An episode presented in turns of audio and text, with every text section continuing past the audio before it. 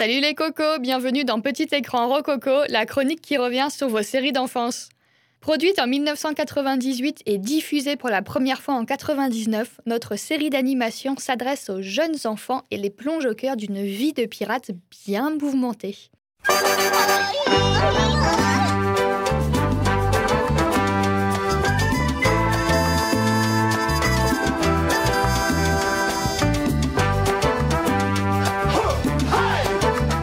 Ce générique vous dit-il quelque chose? Diffusé tout d'abord sur France 3 puis Gulli, Canal J et France 4, La famille pirate est une production franco-canado-allemande qui nous fait découvrir la famille McBernick, des pirates au grand cœur ainsi que leur mascotte à quatre pattes pas très commune. Dans le générique, on peut découvrir du coup euh, Lucille McBernick, Victor McBernick, qui sont les heureux parents de Scampi et de Bigorneau. J'ai juste en fait un paysage et c'est non le crocodile et le papa pirate. Après, on retrouve leurs animaux domestiques euh, un crocodile qui se nomme main et puis une poule dont j'ai oublié le nom. Leur très cher voisin, Pénélope le requin et son mari.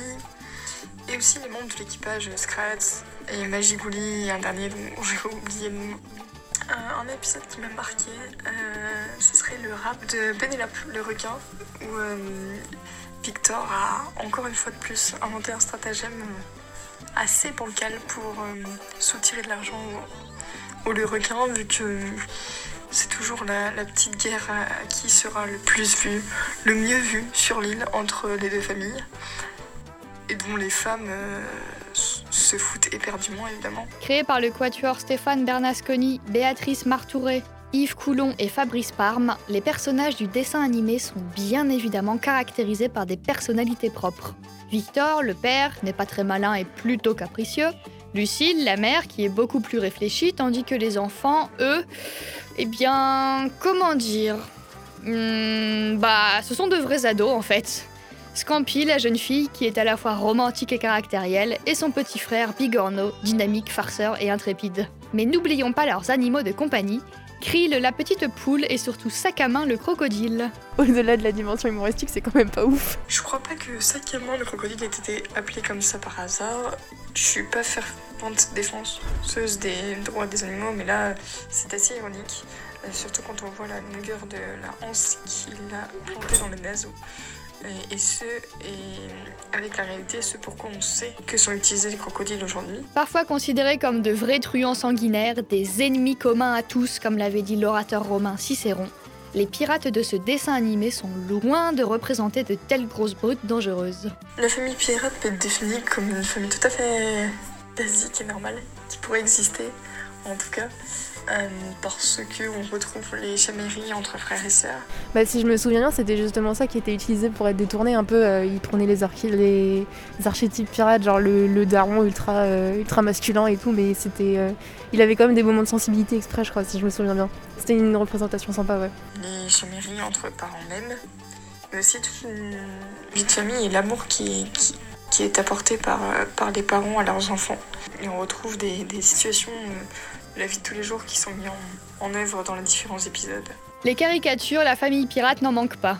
On notera par exemple le cliché de la belle-mère en perpétuel conflit avec Victor McBernick, son gendre, ou encore les problèmes de voisinage.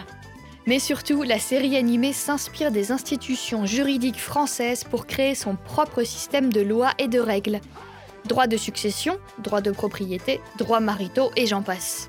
Dans cette idée, Sakama trouve un trésor dans l'épisode 33, Selon la loi pirate, les découvertes faites par un animal appartiennent à son propriétaire, ce qui conduit Victor et Bigorneau à se disputer pour savoir à qui appartient le crocodile.